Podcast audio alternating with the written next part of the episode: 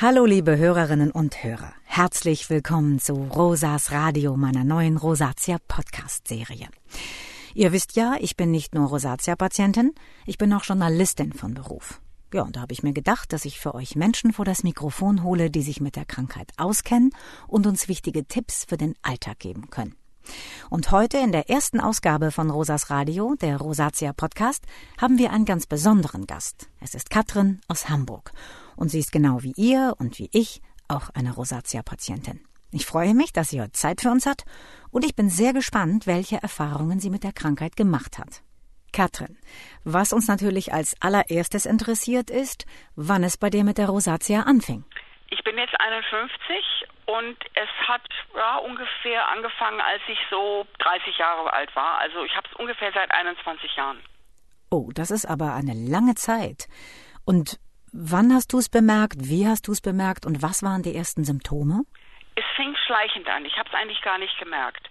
Ähm, es war wie eine Art Sonnenbrand, der so schleichend immer stärker wurde. Es fing an auf der Stirn und lange Zeit war es wirklich nur auf der Stirn und dann kam später auch das Kinn dazu und wie gesagt schleichend. Also wie so eine Art Dauersonnenbrand, eine Rötung, die einfach nicht mehr wegging.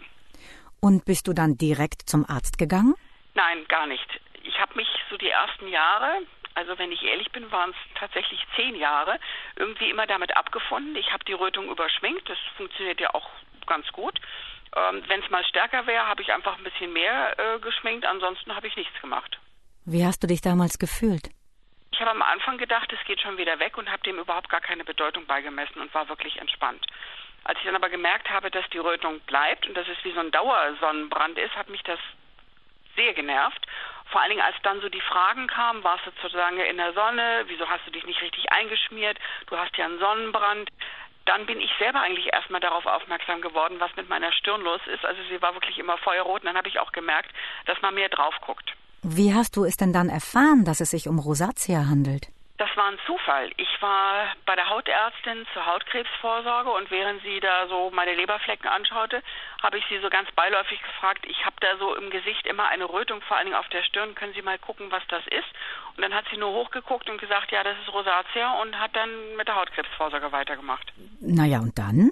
Konnte dir die Hautärztin denn dann helfen? Bedingt. Ähm, ich bin, war erstmal froh, dass ich jetzt eine Diagnose hatte, also dass ich wusste, was es ist. Bin dann nach Hause gegangen, habe mich selber ein bisschen schlau gemacht, habe gelesen, habe gegoogelt äh, und bin dann wieder zurückgegangen zum Hautarzt und habe gesagt, dass ich doch gerne Medikament dagegen haben möchte, weil die Rötung mich doch sehr stört. Sie hat mir dann etwas verschrieben, was überhaupt nicht gewirkt hat. Und dann haben wir im Grunde zehn Jahre lang immer wieder was ausprobiert, also verschiedene Medikamente, verschiedene Cremes, verschiedene Gels, verschiedene Salben, bis hin dann zu so einer Art Lymphdrainage, also Massage zusammen mit, mit Cremes. Das hat alles nicht wirklich geholfen. Dazu kam, dass zu der Rötung sich dann so im Laufe der Zeit auch ganz schleichend diese kleinen Knötchen noch draufgesetzt haben, also Papeln und Pusteln dazu kamen. Und das war wirklich richtig schlimm, weil die kann man nicht wegschminken. Die Rötung kann man überschminken, aber wenn unter dem Make-up dann diese Pickel hervorlugen, das sieht richtig schrecklich aus. Na, okay. Das heißt, du hast nicht nur mit dem Erythem, also diesen Rötungen zu kämpfen gehabt, sondern du hattest leider tatsächlich diese sogenannte papulopostulöse Rosatia. Genau, und vielleicht kennst du das ja, Rosa, diese Papeln und Pusteln, die machen einen wirklich fertig. Also die machen einen richtig traurig. Man geht abends ins Bett und es ist alles gut und man wacht am nächsten Morgen auf und denkt, wenn man in den Spiegel guckt, das, das kann man jetzt selbst nicht sein, das kann nicht sein. Es ist quasi wie auf Knopfdruck kommen diese Dinger, diese Papeln und Pusteln über Nacht und vielleicht genau an dem Tag hat man jetzt was vor und man ist wirklich richtig fertig und ich es gab Morgen, wo ich wirklich geheult habe vor Wut, dass das jetzt schon wieder aufgetreten ist und einfach so, wo doch am Abend alles normal war und ich jetzt vielleicht gerade was vorhabe und das nicht richtig überschminken kann. Oh, das kenne ich allzu gut. Es gibt so schlechte Tage mit der Rosatia. Das, das, das wechselt sich immer ab.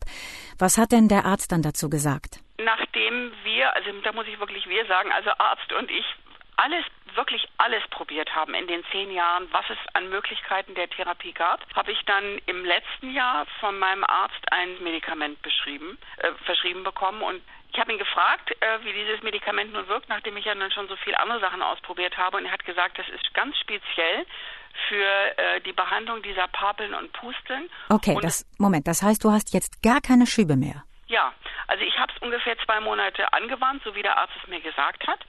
Und ähm, dann so nach dem zweiten Monat, auch da wieder relativ plötzlich, quasi über Nacht, äh, habe ich in den Spiegel geguckt und es war wirklich alles weg. Das heißt, für mich ist es jetzt heute, wenn ich in den Spiegel gucke, ich erinnere mich gar nicht mehr daran, dass ich Rosatia habe. Ich, ich fühle mich, als hätte ich diese Krankheit nie gehabt. Ich denke auch gar nicht mehr dran. Wow, das ist toll. Ich freue mich für dich. Ähm, was mich aber noch interessiert, also bei mir kommen Schübe immer, wenn ich zum Beispiel ein Glas Wein trinke. Oder wenn ich zu meinem Lieblingsitaliener gehe, Penna Arabiata esse, ich weiß, dass ich das nicht soll und dann geht's meistens los. Weißt du, was bei dir die Rosatia-Schübe auslösen? Ja, Rosa, das kenne ich mit dem Wein. Also ich habe auch deswegen eigentlich den Rotwein mittlerweile aus meinem Leben gestrichen, was jetzt für mich nicht so schlimm ist, weil ich ihn nicht so gerne mag. Scharfes Essen wenn es nicht so mörderscharf war, fand ich immer ganz lecker, hat aber auch sofort Symptome gemacht an der Haut. Bei mir ist es vor allen Dingen Hitze, also im Sommer ist es klar stärker und Hormone. Also ich kann an dem Zustand meiner Haut meinen Hormonhaushalt ablesen. Immer so kurz bevor ich meine Tage bekomme, geht es wieder los. Das kann ich genau so machen. Gut, da kann ich nicht viel gegen machen. Im Sommer fahre ich eigentlich ganz gut, wenn ich regelmäßig, also auch wenn man nur draußen unterwegs ist, jetzt gar nicht mal Strand, mir einen Sonnenschutzfaktor 50 auftrage unter das Make-up, also gleich in der Früh 50 auftragen und dann darüber das Make-up und ansonsten Hut aufsetzen und im Schatten bleiben, so weit wie es geht. Mhm. Und dein Job? Wie sieht's da aus? Beeinträchtigt die Rosatia eigentlich dein Berufsleben? Zum Glück eher weniger. Ich bin ja wie du Journalistin. Ich bin selbstständig und arbeite viel auch von zu Hause aus. Ich muss zwar jetzt auch mal rausgehen und muss auf, auf Reisen gehen und bin beruflich ab und zu unter Menschen, aber der Großteil meiner Arbeit ist von zu Hause aus. Und ähm, da kann man ja jetzt auch an, an schlechten Tagen, die es früher gab, die es heute gar nicht mehr gibt, wie gesagt, ähm, kann man sich ja irgendwie behelfen. Und insofern hat sich jetzt die Krankheit noch nie, Gott sei Dank, negativ aufgewirkt. Obwohl ich auch schon gemerkt habe bei Veranstaltungen, dass man mir durchaus auf die Stirn guckt. Aber gut, das konnte man so ganz gut überschminken und auch so ponymäßig die Haare davor hängen. Wie ist es mit deiner Familie und deinen Freunden? Wissen die, dass du Rosatia hast? Ja, nachdem ich jetzt die Krankheit schon so lange habe, ähm, habe ich alle eingeweiht sozusagen, wobei da braucht man ja gar nicht viel einzuweihen, das sieht man ja sofort. Äh, und mein Sohn weiß es, meine Freunde wissen es. Also ich gehe damit eigentlich ganz offen um. Ich habe dann auch, wenn ich gemerkt habe, man guckt mir auf die Stirn, tatsächlich auch gesagt, ja, ich habe Rosatia und ich weiß, das sieht doof aus, ähm, ist aber jetzt einfach so. Und ähm, ja, also mittlerweile habe ich ja, wie gesagt, überhaupt keine Schübe mehr und auch überhaupt gar keine äh, Hautveränderungen mehr. Es war aber früher wirklich schwierig, auch wenn ich wusste, dass ich es eigentlich ganz gut überschminken konnte, habe ich dann irgendwie immer das Gefühl gehabt, man schaut mir auf die Stirn, auch wenn man es wahrscheinlich gar nicht gemacht hat. Und das hat mich traurig und oft auch richtig wütend gemacht. Zum Schluss noch meine letzte Frage, Katrin. Was ist dein Rat an andere Betroffene? Das erste, wirklich wichtig, nicht so lange warten, also auch nicht so lange warten, wie ich es gemacht habe, damit zum Arzt zu gehen. Wenn ich manchmal in der S-Bahn sitze und mich so umschaue, dann sehe ich einige Menschen, von denen ich glaube, dass sie Rosatia haben und ich vermute, dass sie es gar nicht wissen. Also wenn die Haut dauerhaft gerötet ist, so wie ein Sonnenbrand, dass man wirklich zum Arzt geht und fragt. Es gibt viele Medikamente, die man regelmäßig und vor allen Dingen lang genug anwenden muss, also sich nicht ermutigen, wenn es nicht sofort funktioniert. Generell nicht entmutigen lassen von der Rosatia. Es ist zwar eine blöde, auch eine dauerhafte, also chronische Krankheit, aber sie ist im Grunde harmlos und wenn man die Medikamente, die es heute gibt, anwendet und einfach für sich auch persönlich auf Auslöser achtet, vielleicht auch wirklich mal aufschreibt, wie so eine Art Tagebuch, wann kriege ich denn diese Rötungen, dann kriegt man das eigentlich gut in den Griff. Liebe Katrin, Vielen Dank für das tolle Gespräch. Ich finde es so super, dass du so offen über deine Krankheit sprechen kannst. Und ich bin ganz sicher, dass deine Erfahrungen auch für unsere Hörerinnen und Hörer eine Motivation sein können, sich von der Rosatia nicht unterkriegen zu lassen. Und in diesem Sinne sage ich Tschüss für heute und hoffe, ihr seid auch bei der nächsten Ausgabe von Rosas Radio, der Rosatia Podcast, wieder mit dabei.